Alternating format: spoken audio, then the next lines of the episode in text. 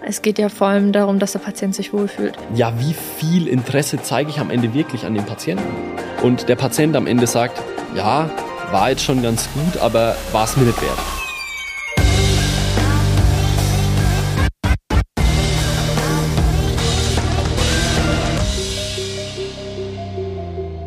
Bevor wir starten, möchte ich noch ganz lieber an unser Gewinnspiel erinnern. Du kannst in der ersten Woche einen Branding-Workshop bei uns in Bamberg oder auch eine Social-Media-Praxisanalyse gewinnen, sowie vieles weiteres mehr. Alle Infos da dazu findest du in den Show Notes. Hi und herzlich willkommen zu unserer neuen Podcast-Folge. Wir wollen heute mal über drei Gründe sprechen, warum Praxen scheitern.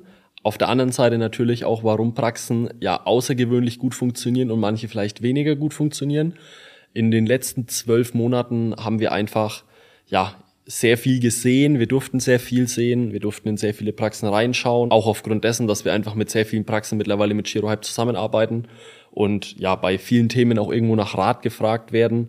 Und es ist sehr spannend, weil es gibt Muster und die ziehen sich irgendwie durch alle Praxen durch, beziehungsweise durch sehr viele Praxen durch. Es gibt Dinge, die machen 99 Prozent aller Praxen, die erfolgreich sind und diese Dinge lassen viele Praxen weg, die dann auf der anderen Seite auch nicht erfolgreich sind, beziehungsweise ja, wo einfach Performance liegen bleibt. Und genau über die Punkte wollen wir heute mal sprechen. Als wir damals mit Beyond Chiropraktik Kulmbach gestartet haben, war für uns das Problem eins eigentlich gar kein Problem, sondern von Anfang an klar. Wir haben gemeinsam mit Alex auf der einen Seite den Therapeutenaspekt abgedeckt, auf der anderen Seite mit uns den Managementbereich. Und von Anfang an haben wir unsere Rollen und Aufgaben klar definiert und jeder wusste genau, was zu tun ist. Die Hauptaufgabe und auch die größte Verantwortung liegt beim Therapeuten, also in dem Fall bei uns bei Alex, darin, die Patientenverantwortung zu tragen und immer genau zu wissen, was ist das Richtige für den Patienten und da dabei den vollen Fokus immer auf die Behandlung zu legen und jeden Tag abliefern zu können. Und die Aufgabe des Managementbereichs ist auf der anderen Seite vielseitig, weil man auf der einen Seite im Tagesgeschäft denken muss, in dem Hier und Jetzt und was kann man im Praxismanagementbereich verbessern, aber auch immer einen Schritt voraus sein muss und immer die nächsten Schritte denken sollte. Und ich glaube, da kommen wir schon zum ersten Problem. Und zwar es ist weniger ein Chiropraktikproblem, würde ich sagen, oder? Ja, an, ich würde es als allgemein Therapeutenproblem. Okay, gut. Also ihr habt Glück gehabt.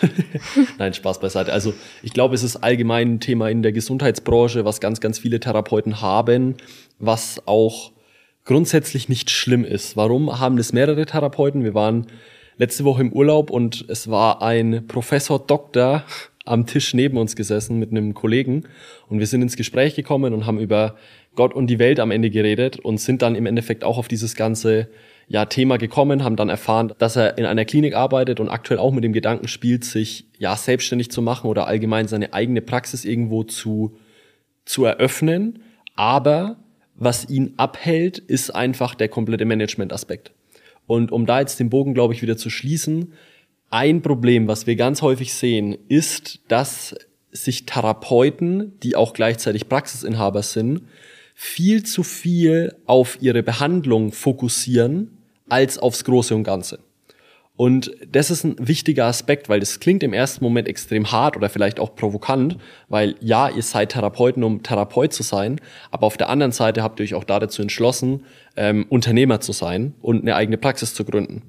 Und genau deshalb ist es so wichtig, dass ihr euch vor allem, wenn ihr jetzt niemanden habt, der vielleicht den Management-Part übernimmt oder der euer Backoffice macht oder der im Endeffekt ja den der, der euch einfach nur Therapeut sein lässt, ähm, dass ihr euch bewusst Gedanken drüber macht, was überhaupt alles eure Rollen sind, was ihr für Rollen in der Praxis sozusagen einnehmt und was ihr da im Endeffekt alles ausfüllen müsst.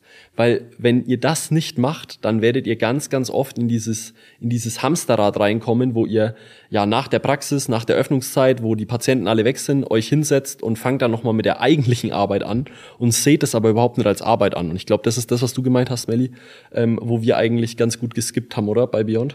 Genau, es ist man muss nochmal da dazu sagen, es ist super wichtig, dass die Behandlung passt und dass jemand wirklich die volle Verantwortung für seine Patienten übernimmt und dass man sich auch klar ist, welcher Therapeut möchte ich sein, wie möchte ich behandeln, was passt zu mir selbst, was passt zu meinen Patienten. Für Philipp und für mich ist das auf jeden Fall eine Grundlage, wieder ein Fundament da dafür. Und aber es ist auch irgendwo eine Selbstverständlichkeit. Also für mich sollte es selbstverständlich sein, dass wenn ein Therapeut da ist, der sich selbstständig machen will, ähm, dass er im Endeffekt vollen Fokus auf seine Patienten legt, aber zusätzlich. Genau, also wenn wir da davon sprechen, dass Management wichtig ist, bedeutet das nicht, dass vieles auf einer gleichen Ebene ist oder dass entweder das eine oder das andere richtig ist, sondern es ist wirklich ein Zusammenspiel aus allem. Und wichtig nochmal, das gilt wirklich da dafür, wenn du in deine Selbstständigkeit gehst, wenn du versuchst, eine Praxis aufzubauen und das lässt sich mit einem Unternehmen vergleichen.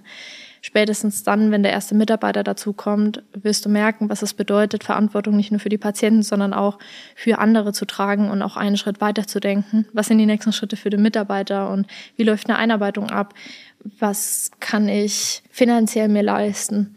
Was ist da die Kostenplanung? Was sagt da das Management da dazu? Und deswegen ist es hier wichtig, nochmal zu betonen, dass der Therapeut an sich sich auf jeden Fall dem klar sein sollte, was seine Aufgaben sind und wie seine Aufgaben gehen, aber gleichzeitig auch das Management nicht außer Acht gelassen werden sollte. Um da den Bogen nochmal im Endeffekt ein bisschen weiter zu spannen, das ist kein Gründerproblem, glaube ich, weil du auf Praxisneugründer angespielt hast. Es ist, glaube ich, eher ein allgemeines Problem, was ganz viele Praxen früher oder später haben, umso größer das Ganze wird. Am Anfang ist es vielleicht noch überschaubar, aber wenn man da dann so rein stolpert auch oder so reinrutscht, dann nimmt es auf einmal ganz, ganz, ganz viel Geschwindigkeit an, wo man am Ende vom Tag überhaupt keinen Überblick mehr drüber hat. Und dann landet man ganz schnell in so einem Hamsterrad ähm, und am Ende dann auch im Burnout, weil Aufgaben, die einem nicht bewusst sind, aber die trotzdem da sind, kann man nicht wertschätzen. Die kann man auch nicht reflektieren, dass man das jetzt gut gemacht hat und dass man da irgendwo stolz auf sich sein kann und dass man das vielleicht auch mit Spaß machen kann, sondern unbewusste Flecken in einem Unternehmen, Aufgaben, die immer wieder kommen und die sich immer wieder wiederholen, wo du am Ende kein Bewusstsein drüber hast, sind eine Belastung für dich, wo du langfristig auf jeden Fall unglücklich werden wirst. Und deswegen ist es umso wichtiger, dass du dich darauf fokussierst und dass du dir einfach Zeit auch einplanst, um einmal zu resümieren, um einmal zu reflektieren, was sind überhaupt Stand jetzt meine kompletten Aufgaben in, in, meiner, in meinem Unternehmen, in meiner Praxis und welche Aufgaben will ich dann am Ende auch abgeben. Aber um den Bogen, glaube ich, zu schließen, Du kannst, wenn du am Ende selbstständig bist, nicht nur Therapeut sein, sondern du musst alle Rollen in deiner Praxis am Ende abdecken. Was wir auch gemerkt haben, ist, dass bei vielen, die schon sehr lange auch ihre eigene Praxis haben, das mit der Zeit auch verloren geht und untergeht und man dann sich selbst so im Alltag der Behandlung verliert, dass man sich selbst auch gar keine Zeit mehr genau dafür nimmt, was du gesagt hast, sich selbst mal aufzuschreiben, was sind eigentlich meine Aufgaben. Das heißt, um da wieder rauszukommen und den Fehler nicht zu begehen, dass man nur den Fokus auf die Behandlung legt, sollte man als allererstes mal aufschreiben, was sind denn alles meine Aufgaben? Und da dabei wirklich zu überlegen, was sind meine Aufgaben, die die Praxis wirklich verändern und was ist mein Beitrag da dazu, mein essentieller Beitrag da dazu, wirklich meine Praxis aufs nächste Level zu bringen und den Schritt voraus zu sein. Und da dabei kann es ein Teil sein, seine Patienten zu behandeln, weil du vielleicht sagst, ich liebe es, an meinem Patienten zu stehen und zu justieren den ganzen Tag dann ist das eben ein Teil deiner essentiellen Aufgabe und das fördert ja auch wieder die Motivation, wenn du andere, andere Chiros bei dir hast, dass ihr gemeinsam eben zusammen justiert. Aber sei dir bewusst, nicht nur was deine was allgemein deine Aufgaben sind, sondern was wirklich die essentiellen Aufgaben sind, die du tun musst, damit du wirklich einen wesentlichen Beitrag dazu hast, dass deine Praxis besser läuft.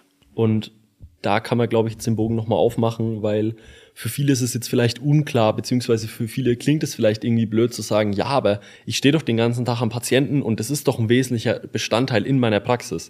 Und ja, da stimme ich dir zu, aber wir müssen das Ganze von zwei Betrachtungsweisen oder aus zwei Brillen betrachten. Du stehst einmal im Tagesgeschäft, das sind die Aufgaben, die du jeden Tag machen musst und für die du dich als Therapeut auch entschieden hast, weil das ist deine Behandlung.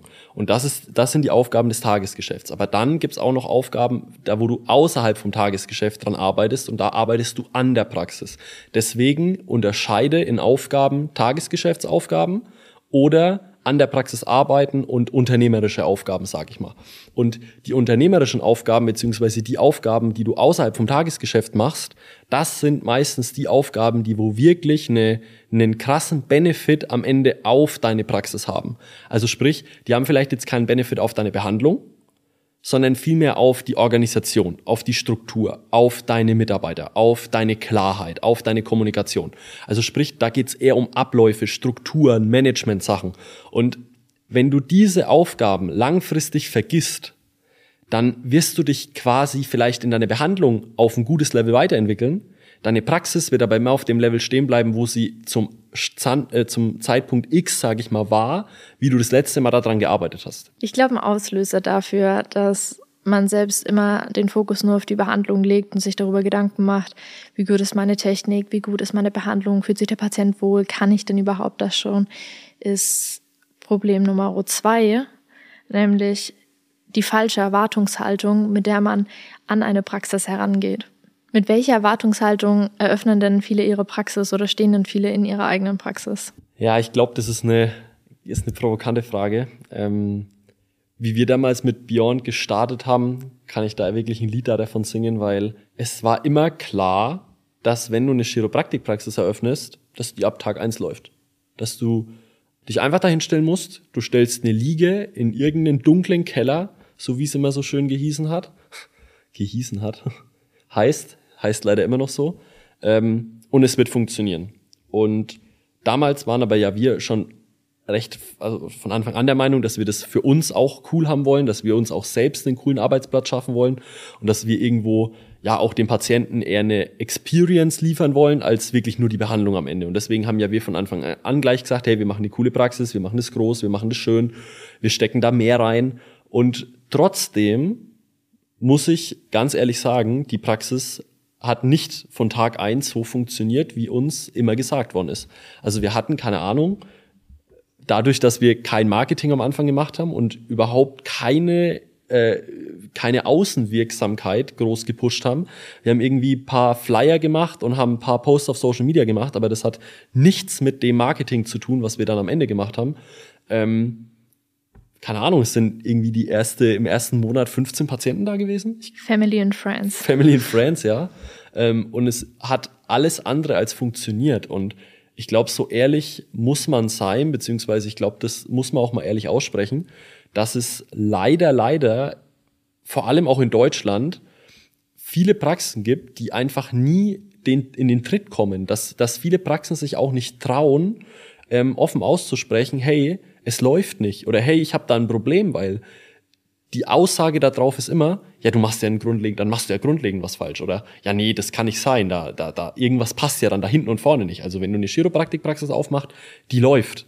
Und letztendlich, wenn man mit genau dieser Leichtigkeit die Praxis eröffnet und am Ende dann bei den mangelnden Patientenanfragen landet, dann ist das genau ein Grund, warum viele Praxen eben scheitern. Der Mangel an Patienten kann dann eben an genau der mangelnden Online-Präsenz stattfinden, an dem Marketing, was nicht existiert oder auch dem Management, über dem man sich vorher keine Gedanken gemacht hat. Und das führt dann wiederum da dazu, dass letztendlich man mit einer ganz anderen Erwartungshaltung rangegangen ist, eine Praxis eröffnet hat und man davon ausgegangen ist, dass es doch eigentlich ein Selbstläufer. Ja, und das Schlimme an der ganzen Sache ist, es trifft ja nicht nur Neugründer wieder. Also das ist ja auch ein Thema, wo, wo ganz viele bestehende Praxen haben, die, ähm, die immer noch irgendwo in, im Monat 30, 40 Neupatienten brauchen. Und wenn die halt am Ende nicht da sind, dann ist die Praxis auch wieder nicht ausgelastet und ist am Ende auch rückläufig. Also die wenigsten Praxen haben ein in sich geschlossenes System geschaffen, wo die Patientenbindung am Ende so hoch ist und wo die Patienten das ganze Thema Chiropraktik so gut und so weit verstanden haben, dass sie am Ende keine Neupatienten mehr brauchen. Und auch wenn Praxen an diesem Punkt gestanden waren, dass sie gesagt haben, oh, ich nehme keine Neupatienten mehr auf, ich bin voll, ähm, ich kann nicht mehr, äh, ich bin voll, dann fliegt es ihnen spätestens nach drei Monaten um die Ohren, weil dann fehlen die Patienten am Ende wieder. Und das ist eigentlich ein Teufelskreis, dass du dich immer drauf besinnen musst und auch immer das Ganze im Hinterkopf halten musst. Wie schaffst du es, ein System für dich zu entwickeln und ein, eine Quelle zu finden, wo immer wieder neue Patienten zu dir in die Praxis kommen, aber auch in der Menge, wie du das Ganze brauchst, dass du keinen wegschicken musst, sondern dass du genau dein Maß findest und immer irgendwo in deinem Sweet Spot bist und ja, deine Praxis auch auf ein stabiles Fundament sozusagen aufbaust und nicht einfach sagst, hey, die Erwartungshaltung beziehungsweise der O-Ton der Branche ist, deine Praxis wird auf jeden Fall funktionieren, musst kein Marketing machen. Ähm, Weiterempfehlung ist der Shit.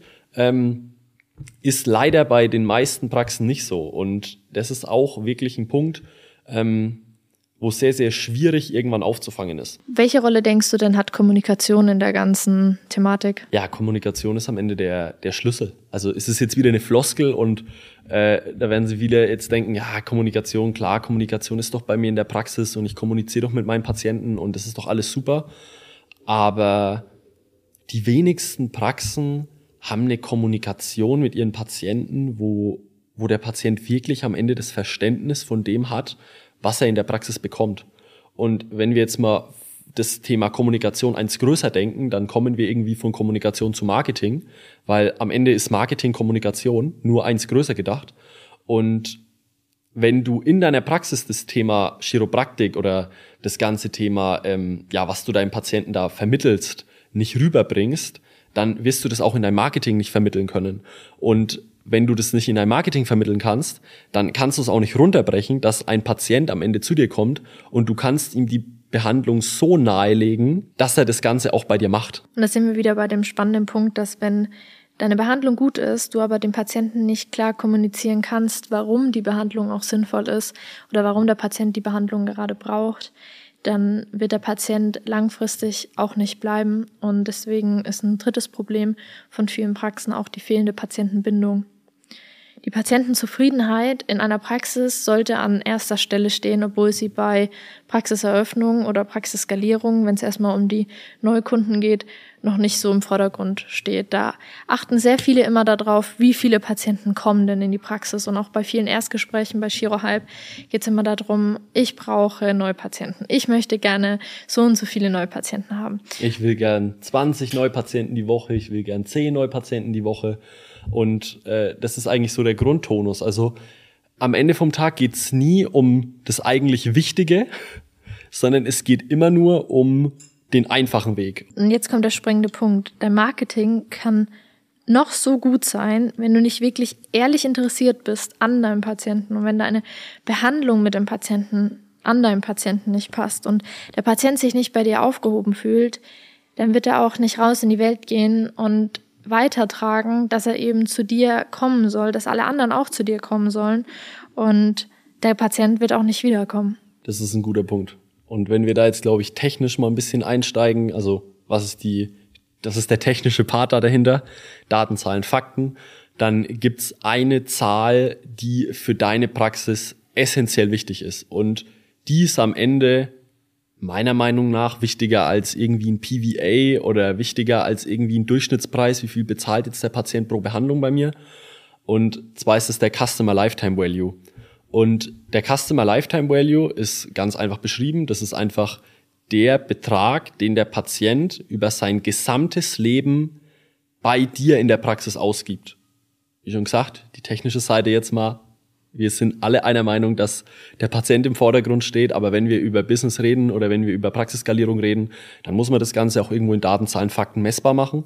Und umso höher am Ende dein Customer Lifetime Value ist, umso mehr kannst du auch am Ende ausgeben, beziehungsweise umso mehr kannst du auch an Rundum-Paket deinem Patienten geben.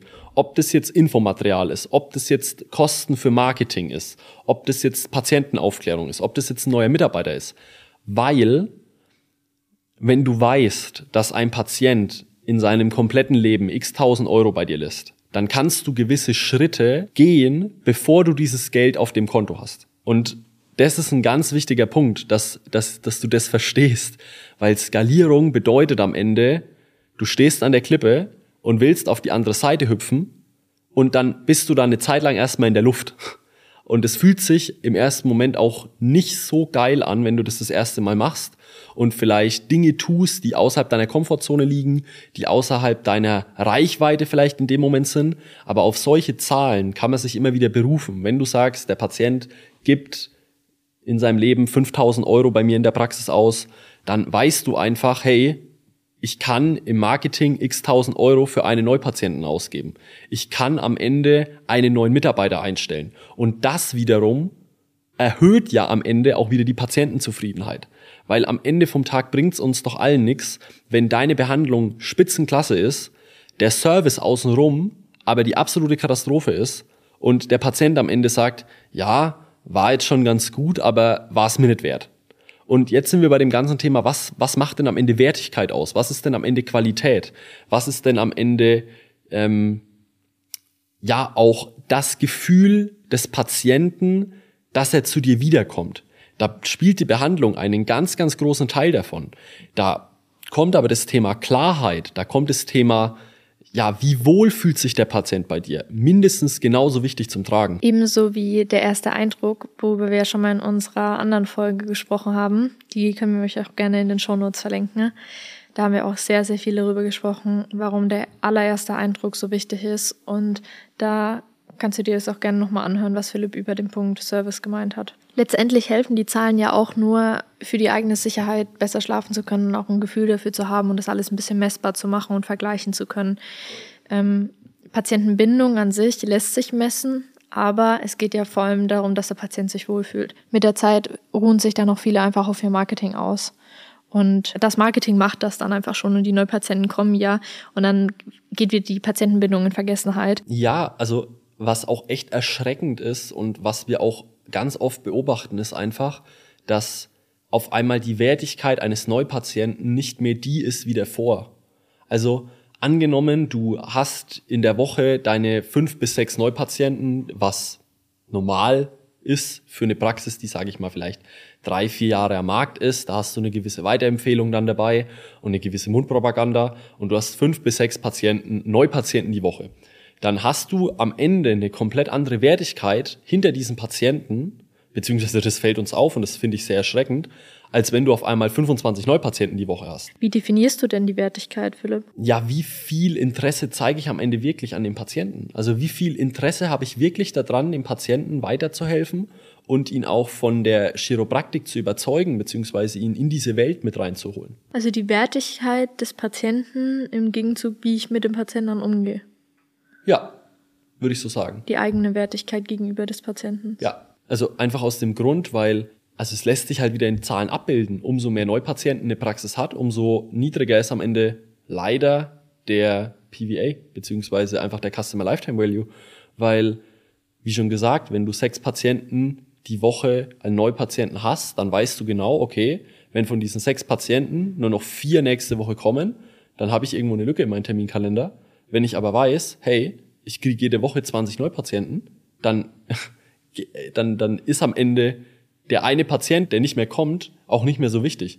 Und das ist einfach ein Punkt, den du im Tagesgeschäft nicht abbilden kannst, sondern den kannst du nur abbilden, wenn du dann einmal rauszoomst und von außen drauf schaust und dir auch wirklich deine Zahlen mal runterbrichst und auch wirklich Daten, Zahlen, Fakten analysieren kannst, du auch als Therapeut, dass du einfach siehst, hey, wie ist denn überhaupt meine Performance gerade und ruhe ich mich da vielleicht gerade aus oder hey, habe ich irgendwas verändert, was jetzt vielleicht nicht mehr so gut funktioniert?